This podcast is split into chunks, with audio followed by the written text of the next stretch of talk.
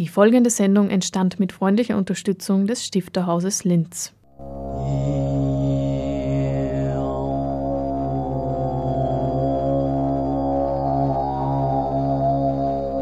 Literatur im Radio.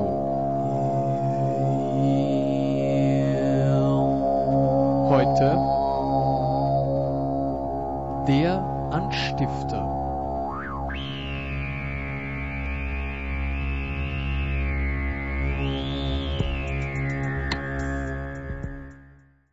Wichtig war uns zu Beginn einmal, dass wir keinen eigenen Kanon erstellen wollen mit dieser Reihe oder auch keinen Gegenkanon erstellen, sondern dass es eine offene Reihe ist, eine Reihe, die jetzt seit 20 Jahren besteht und die aber immer noch offen ist.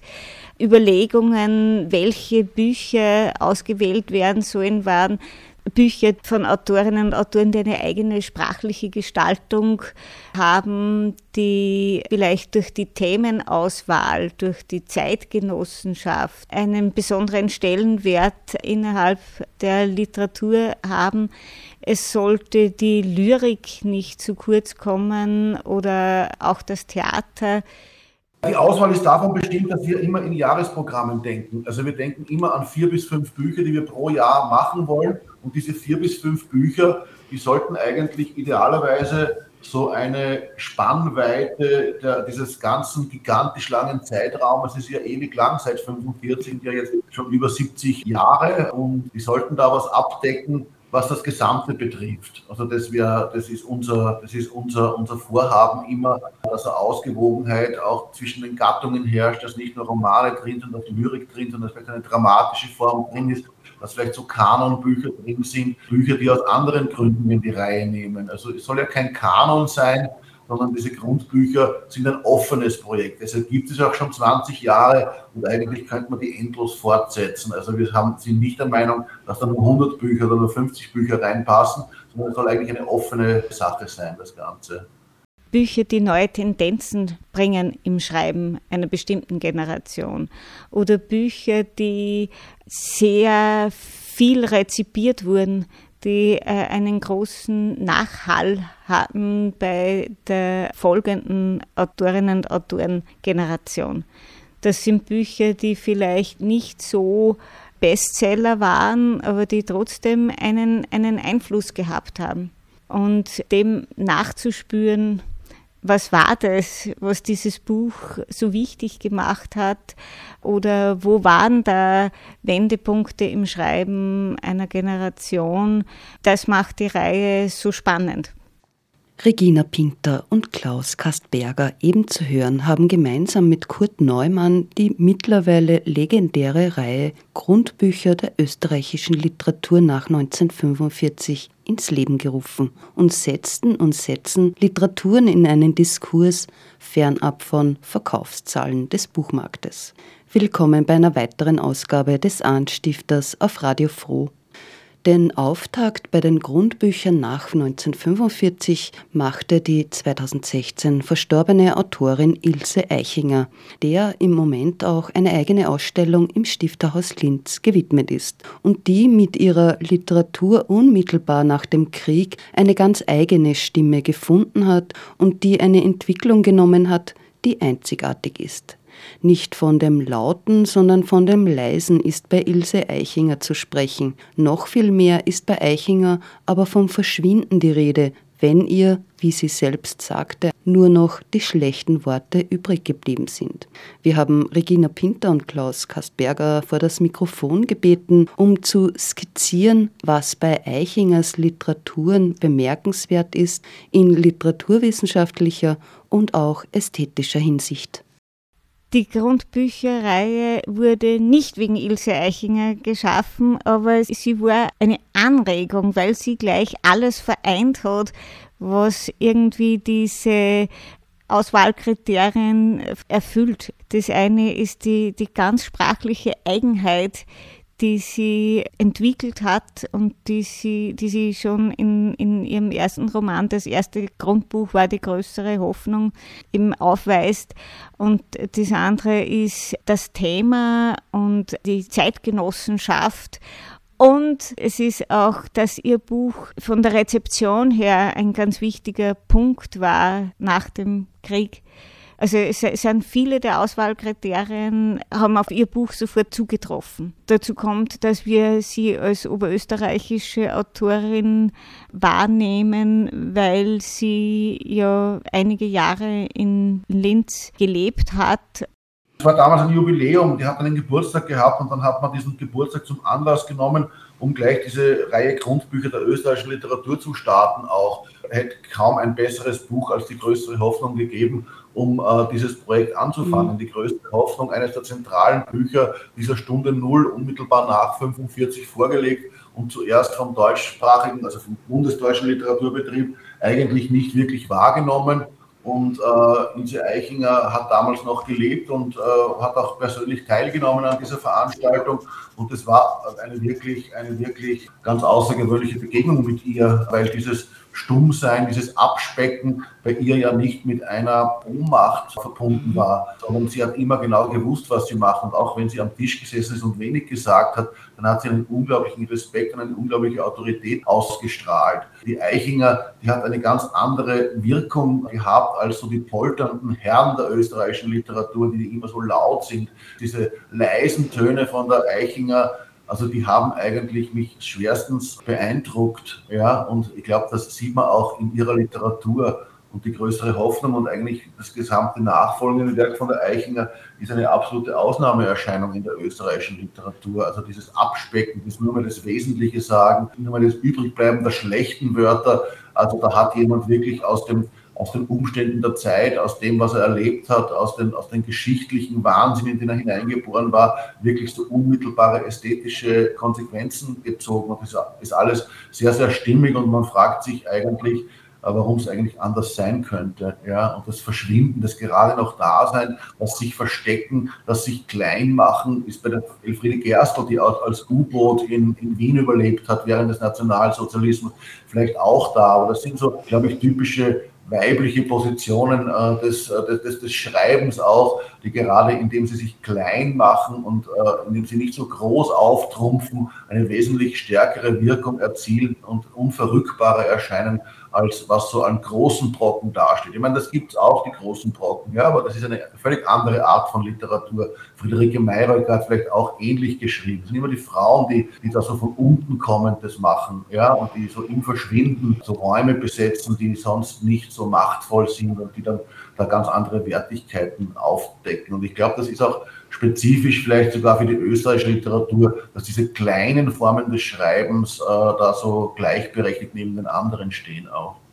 Das legte sich in den 20 Jahren schließlich wie ein Netz über diesen gesamten Zeitraum. Begonnen hat die Reihe eigentlich mit der Idee 2001 äh, zu Ilse Eichinger und es hat sich aber herausgestellt, dass wir nicht nur zu Ilse Eichinger etwas machen wollten, sondern weiterführend Bücher aus zwei Betrachtungsweisen anzusehen, nämlich auf der einen Seite vom Standpunkt von Autorinnen und Autoren aus, die jeweils eingeladen wurden, und vom Standpunkt von Literaturwissenschaftlern aus.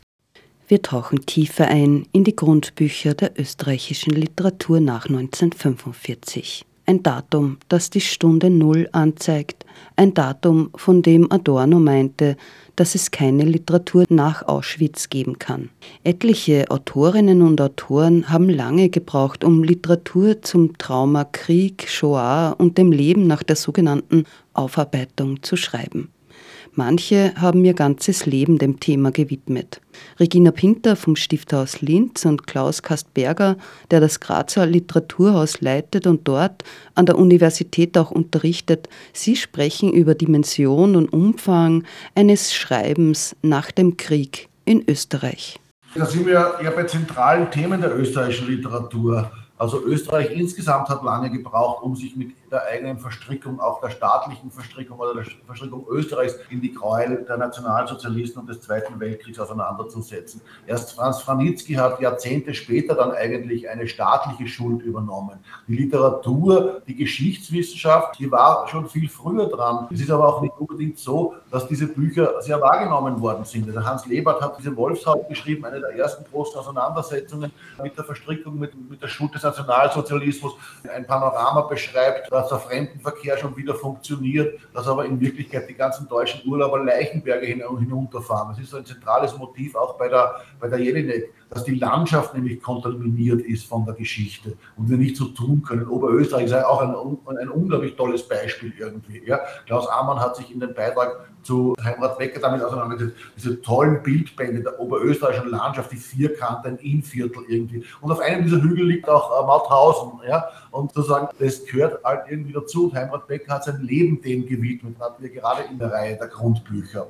Die Literatur hat, hat da Pionierleistungen gemacht und viel später erst ist es sozusagen auf politischer Ebene entsprechend wahrgenommen worden. Ja? Und natürlich ist die Auseinandersetzung mit dem Nationalsozialismus heute im Nachhinein einer der großen Themen und der großen Paradigmen der österreichischen Literatur. Es gibt hunderte, es gibt Dutzende Bücher, die sich mit dem Nationalsozialismus und mit den Gewalttaten und mit dem Fortleben auseinandersetzen. Nur die waren in der zeitgenössischen Rezeption waren auch nicht die, die, äh, die, die sehr präsent waren. Also der, der österreichische Literaturbetrieb hat nach 45 eigentlich genauso weitergemacht, wie er in der Nazi-Zeit positioniert war. Es hat ganz kurze Reinigungsprozesse gegeben, aber es waren genau die gleichen Leute. Wenn man sich anschaut, wer hat die Preise bekommen, bis in die 60er, 70er Jahre, dann waren das die Autoren, die auch bei den Nazis schon sehr, sehr, sehr, sehr aktiv waren und während der Nazi-Zeit publiziert haben. Und Österreich hat nichts gemacht, mit wenigen Ausnahmen,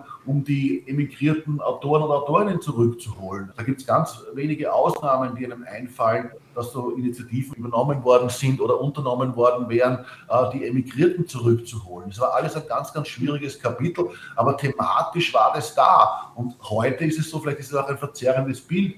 Also es gibt zahlreiche Autoren, Max Mell und in Oberösterreich auch, also die, der, der Billinger zum Beispiel, ja, der nach 45 weitergewirkt hat. Ja.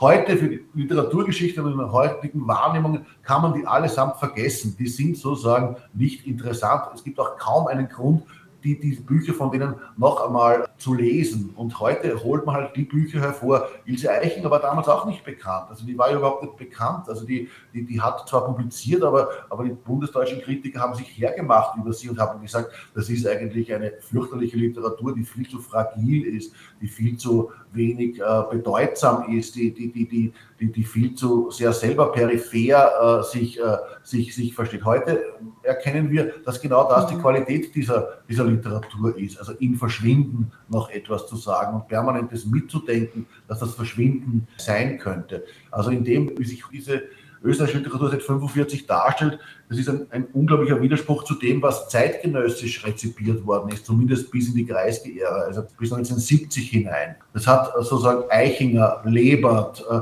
die Wiener Gruppe, das hat nichts mit dem offiziellen Literaturbetrieb damals zu tun. Die haben damals gar keine keine Preise bekommen, keine Stipendien bekommen, die haben die Bücher wurden nicht verkauft. Das war eigentlich Gegenkultur und, und, und Subkultur. Und heute merken wir, die, die, die eigentliche Tradition der österreichischen Literatur war damals sozusagen ein bisschen verborgen und subkutan und hatte nichts mit dem offiziellen Literaturbetrieb zu tun, so wie er sich dargestellt hat. Also die Fussenecker einmal erlebt, da war sie schon sehr, sehr alt und sehr, sehr gebrechlich bei einer Institutssitzung des Stifterinstituts und ich muss sagen, ich habe diese, ich habe mich gefürchtet vor der Frau. Also die war absolut unbelehrbar. Ja, die hat keinen einzigen Akt des Bedauerns oder Entschuldigens gesetzt. Ja, also die hat, die hat eine, eine, eine herrische Art gehabt bis ins hohe Alter. Also ich habe ich hab gedacht, also jetzt weiß ich, was Nationalsozialismus war irgendwie. Also da war kein, kein Gedanke daran, dass irgendwie etwas in ihrem Leben schiefgelaufen sein könnte. Ja. Und ich meine, solche Autoren hat wahrscheinlich jedes Bundesland. Und ja, also ich sehe keinen Grund, mich mit der Literatur von der Fusseneck auseinanderzusetzen, wo es so viele Bücher gibt, die wirklich interessant sind. Aber die Art und Weise, wie man offiziell umgegangen ist mit ihr, also das ist schon äh, eigentlich ungeheuerlich gewesen. Also als die den Raum betreten hat, habe ich mir gedacht, der Tod kommt rein. Also es ist alles ist kalt geworden in mir. Ja ja, diese, diese herrische Art, die hatten die alle. Der Billinger hatte auch so eine, so eine herrische Art, äh, also irgendwie so äh, mit dieser unglaublich großen Sicherheit, äh, das äh, auch im ganzen Körper zu behaupten, was man gemacht hat. Die, die Fußenecker ist wirklich die Gegen, ist das absolute Gegenteil von der Ilse Eichinger, ja, auch vom Habitus her darüber zu sprechen, darüber zu schreiben. Die Bücher eines Fred Wander sind ganz anders wie die eines Celan oder eines Hans Lebert. Fred Wander hat im siebenten Brunnen Einzelschicksale erzählt. Dieses vielgestaltige Erzählen ist äh, etwas anderes wie der Essay von Jean Amary. Also es gibt, es gibt unterschiedliche äh, Möglichkeiten und auffällig ist, dass sie aber lange Zeit sich nicht äußern konnten, dass das Werk erst nach und nach oder später entstehen konnte, also nicht gleich 45 und dass es dieses Schreiben über die Shoah auch später dann noch gab, auf andere Weise, auch in der oberösterreichischen Literatur, die Auseinandersetzung mit der Euthanasieanstalt in Hartheim zum Beispiel durch Franz Rieger oder der Hasenjagd von Elisabeth Reichert, Abschied von Sidonie durch Erich Hackel. Neben der Auseinandersetzung mit dem Nationalsozialismus versammeln die Grundbücher als Literaturformat exzellente Literaturen Sicher ist die Rede dabei auch von Thomas Bernhard und Peter Handke, von Elfriede Jelinek und Marlene Strerowitz. Bei der Auswahl will man aber eben nicht dem Kanon folgen oder gar einen neuen bilden, sondern sieht Literatur als Kunst, was bedeutet, dass etwas angesprochen ist, das Moden und Zeiten überdauert. Und ich glaube, unserem Verständnis liegt die Überlegung zugrunde, dass ein guter Text an sich schon welthaltig ist und kosmopolitisch ist. Und ich meine, man könnte auch einen spezifisch österreichischen Blick auf etwas werfen, auf ein bestimmtes Grundbuch, zum Beispiel Franz Innerhofer Schöne Tage, was typisch österreichisches oder nicht. Also solche Fragestellungen könnte man aufgreifen, aber es, es heißt zwar österreichische Literatur nach 1945, aber es wird nicht jetzt das Österreichische daran herausgearbeitet. Ich meine, Thomas Bernhard oder, oder äh, Peter Handke oder Ingeborg Bachmann oder Ilse Eichinger das sind jetzt Autoren, die weltweit rezipiert werden und wo es nicht darum geht, wobei bei Thomas Bernhard das oft in diese Weise gesehen wird, bei Peter Handke vielleicht weniger. Ich glaube, bei Ilse Eichinger auch weniger. Also es kommt auf den Autor oder die Autorin an und wie sie rezipiert wurden. Aber genau das ist es, was diese Grundbücherei auch versucht, dass die Rezeption weiter gefasst wird oder dass ein anderer Blick darauf geworfen wird als die bereits übliche. Ich meine, das ist auch, das ist auch etwas Besonderes dieser Reihe, dass man immer wieder auch Texte, die vielleicht deren Entstehung schon Jahrzehnte zurück zurückliegen, dass die mit einem neuen Blick angesehen werden. Mit dem Blick, wie erfasse ich das heute? Weil ja jede Zeit ihre eigene Rezeption hat. Bei der Jelinek, das war ja das Fulminanteste. Da hat es ja knapp bevor die Jelinek den Literaturnobelpreis bekommen hat, in Österreich eine Debatte gegeben, das eigentlich eine, eine gemeine, gegen die Autoren gerichtete Debatte war, wo gesagt worden ist, auch von, von durchaus bekannten Germanisten und Kritikern, die Jelinek versteht man bald nur mehr äh, im eigenen Land. Also Bücher wie Die Kinder der Toten seien so hermetisch und so abgeschottet und so riesige Flächen, dass sie eigentlich mit den vielen Details nur in Österreich zu verstehen sind und dass sich hier eine Autorin sozusagen verbissen hätte in die österreichischen Verhältnisse und überhaupt überhaupt nichts mehr tut, um irgendwo außerhalb wahrgenommen zu werden. Und dann kommt der Nobelpreis. Also der Nobelpreis ist sozusagen der Preis für die weltweite Wirkung von Literatur. Mich hat es immens gefreut, weil man gesehen hat, dass diese Vorwürfe überhaupt nicht stimmen. Die Vorwürfe kommen öfter, dass die Österreicher so seltsam sind, so verbissen an den österreichischen Verhältnissen, auch an Sprachverhältnissen festhält. Thomas Bernhard, der irgendwie äh, ja, seltsamste Riesensätze kreiert. Werner Kofler, äh, der, der, der, der an Details der österreichischen Realität und der österreichischen Politik hängt. Und wo man immer glaubt, das ist dann sozusagen im Ausland nicht verständlich, weil Österreich eh so klein ist. Na, genau das Gegenteil ist der Fall. Je mehr diese Autoren in österreichische Verhältnisse verbissen sind, desto mehr hat es eine universelle Komponente und desto mehr ist es auch in, in, in, in anderssprachigen und ferneren Räumen zu verstehen. Also ich glaube, dass da dass die Jelinek wirklich ein, ein ganz, ganz tolles Beispiel war. Ja? Der Nobelpreis ist sozusagen genau zu dem Zeitpunkt gekommen, als man diese Debatte geführt hat. Ja? Also das war auch im bundesdeutschen Feuilleton. Die Iris Radisch hat in der Zeit geschrieben, das hält man nicht mehr aus, äh, diese Österreicher, die immer einen Dreckkübel bei der, bei, bei der Hand haben und ratschpatsch äh, diesen Dreckkübel über alles drüber schütten, was so dahin kreucht und fleucht irgendwie. Ja, das hat man aber in Norwegen verstanden, nur halt in Hamburg nicht irgendwie. Ja? Also das finde ich toll. Aber diese Rezeptionen, also die sind schon ein wesentlicher Ansatz bei dieser Grundbuchreihe. Uns geht es darum, auch so historische Bücher zu nehmen, Bücher, die, die, die, die vor längerer Zeit erschienen sind,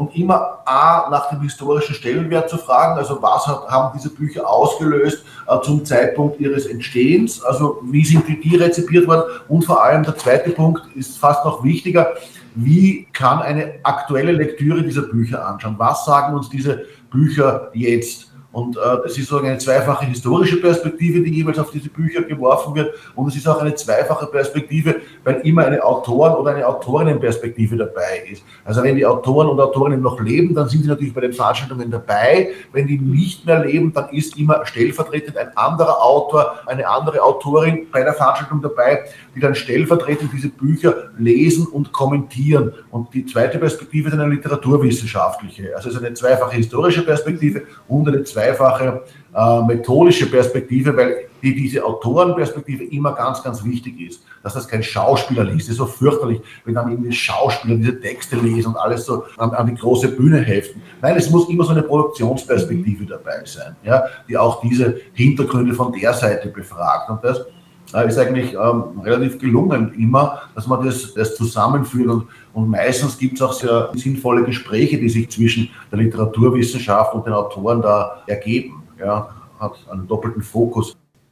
Und dass es nicht um einen Kanon geht, sondern um Sprachkunst, zeigt etwa die Auseinandersetzung mit einem Autor, der viele Jahrzehnte in der Psychiatrie verbracht hat und den auch der Literaturwissenschaftler W.G. Sebald einmal in Gugging besucht und einen Nachmittag mit ihm verbracht hat. Die Rede ist von Ernst Herbeck, der unter dem Pseudonym Alexander publiziert hat der Ernst Herbeck ja zunächst nicht als Autor in Erscheinung treten wollte, in der Nervenheilanstalt Gugging Patient oder Klient war, aber seine Texte, die er eigentlich auf Anraten geschrieben hat von Leo Navratil, damit er ein bisschen mehr aus sich herausgeht, das war überhaupt der Ansatz von Navratil, dass man sich künstlerisch ausdrücken kann und soll hat dann eigentlich große Unterstützung erfahren von namhaften Autorinnen und Autoren. So ist man vielleicht auf ihn auch besonders aufmerksam geworden, dass in seinem Schreiben andere Autorinnen und Autoren etwas berührt hat, was für deren Schreiben irgendwie wichtig war, wo sie etwas erkannt haben. Darüber wurde referiert, zum Beispiel bei den Grundbüchern. Aber es ist so, wir haben im Stifterhaus eine ganz eigene Ausstellung gemacht, die hat Schreiben anders geheißen, die dem nachgespürt hat. Es gibt ja in der bildenden Kunst den Kunstzweig Art Brüt. Und auch in der Literatur gibt es ein Schreiben, die Art Brüt sind eben äh, Menschen mit zustandsgebundener Kunst die äh, aufgrund psychiatrischer Diagnosen oder besonderen Lebensverhältnissen vielleicht auch besondere Sichtweisen auf die Welt haben. Und Art Brüt ist eigentlich in der bildenden Kunst eine sehr, sehr hochgeachtete Kunstrichtung. Also diese Gedichte von dem, von dem Alexander oder von dem Ernst Herbeck, die haben ja so eine unmittelbare Wirkkraft. Die sind unglaublich gescheit und unglaublich tiefschürfend und haben auch so eine humoristische Ebene. Also äh, es, man hat so das Gefühl, da steckt einfach die unmittelbare, kindlich naive Wahrheit über viele Dinge auch drinnen. Also er hat ja so geschrieben, dass ihm der Navratil, also sein Psychiater, der Psychiater, der diese Künstler in Google betreut hat, Titel teilweise vorgegeben hat. Und dann hat er halt zu dem Begriff der Hase oder die Frau oder so etwas geschrieben. Und da braucht eigentlich gar nicht so viel Vermittlung, also weil diese Texte wirklich die Leser unmittelbar treffen. Also jeder, der sich das einmal angehört hat, der weiß, also ja, diese Lyrik, die geht auch so unmittelbar rein. Also ich glaube, den Vortrag damals hat die Gisela Steinlechner gehalten, die dann halt irgendwie auch ausgeführt hat, dass das jetzt diese, diese, diese Kunst der, der sogenannten Geisteskranken oder die Abrö, also ein, einfach ein, ein, ein, absolut ernstzunehmender Teil der, der, der Kunst- und Kulturszene ist. Das ist nicht so ein, ein Teil der Devianz, wo, wo, wo was ganz was anderes auftritt, sondern das gehört in, in, im Zentrum dazu. Also das Problem bei Ernst Herbeck war ja, inwiefern sozusagen er als Autor entmündigt gewesen ist. Also die waren ja alle interniert und sozusagen stellen sich dann schon große Fragen, äh, wer hat die Verfügungsgewalt, wer hat die Urheberrechte eigentlich, also wer darf diese Dinge dann irgendwie, wer profitiert auch davon. Das war bei den, bei den Malern aus Cooking eine stärkere Frage, also wo dann irgendwelche Kunstschickeria-Leute dahergekommen sind und die, die, die Blätter sich aufgeteilt haben. Also äh, das ist ja ein hochinteressanter Punkt, dass da jemand ganz tolle Sachen macht und ganz zentrale Dinge der österreichischen Kunst und Kultur vorlegt und aber als Person entmündigt ist und gar nicht mit einbezogen werden muss in der ganzen Vermarktung des Ganzen. Also 20 Jahre Grundbücher der österreichischen Literatur nach 1945, ein Literaturformat, das von der Alten Schmiede in Wien und vom Stifthaus Linz seit 2001 veranstaltet wird. Das Konzept ist, dass Autorinnen andere Autoren lesen und dass durch diese diskursive Annäherung die Essenz der Literaturen mit einer Öffentlichkeit diskutiert werden kann. Es sind so Bücher dabei, die viel gelesen wurden, es sind aber auch so Dinge dabei, die heute keiner mehr liest. Wir haben auch versucht, in die Bereiche von, von anderen medialen Formen zu gehen. Also wir haben beispielsweise die Alpensaga von Turini und Pefni gehabt oder auch jetzt sind wir bemüht, dass wir die Piefke-Saga zu den Themen machen. Also dass wir auch gattungsmäßig so ein bisschen ein größeren Spektrum haben und nicht nur den Höhenkamm der, der Literatur nachzeichnen. Also bevor wir ein zweites oder drittes Buch von Handke oder Bachmann machen, versuchen wir lieber noch andere Autoren mit einzubeziehen, weil einfach es so unglaublich viel gibt. Jetzt sind wir beim 82. Grundbuch und die Reihe geht auch schon 20 Jahre und mit Eichen haben wir 2001 begonnen. Also es wird eine unglaublich große, breite Fläche dann plötzlich und mit, mit so vielen Positionen, die einfach wert sind, dass man sich daran erinnert und vor allem deshalb sind sie wert, weil man die Bücher noch lesen kann, weil in den Büchern noch etwas drinnen steckt, was uns heute etwas geben kann. Und das ist eigentlich die tollste Erfahrung, die man macht,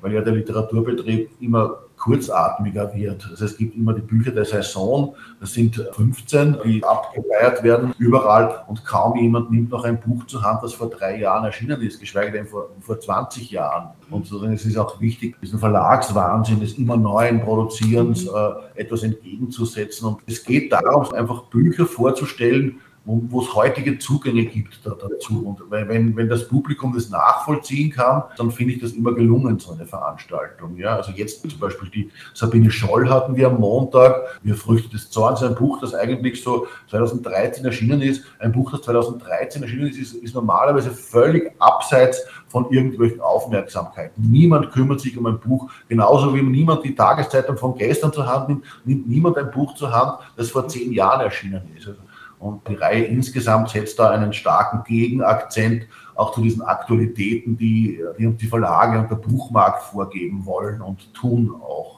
Wenn Autorinnen und Autoren verstorben sind, dann bieten wir lebende Autorinnen und Autoren den Text zu lesen und in der literaturwissenschaftlichen Auseinandersetzung im Referat wird diese Biografie auch mit einbezogen, sodass man einen genaueren Einblick bekommt, aus welcher Zeit, aus welchem Hintergrundfolie etwas entstanden ist. Es sind Autorinnen und Autoren, die die Texte lesen, die mit dem Werk der Autoren, deren Grundbücher behandelt wird, auch sich auseinandersetzen, vielleicht im eigenen Werk eine Ähnlichkeit aufweisen, so dass etwas besprochen werden kann, diese 70 Jahre auch abzudecken, also ein ausgewogenes Geschlechterverhältnis herzustellen, Gattungsdiversität äh, zu haben. Aber so ganz unmittelbare Neuerscheinungen würden wir nicht nehmen, weil es irgendwie so genau aus den genannten Gründen Konzepte der Reihe eigentlich widerspricht. Zehn Jahre, glaube ich, sollte man mal vergehen lassen,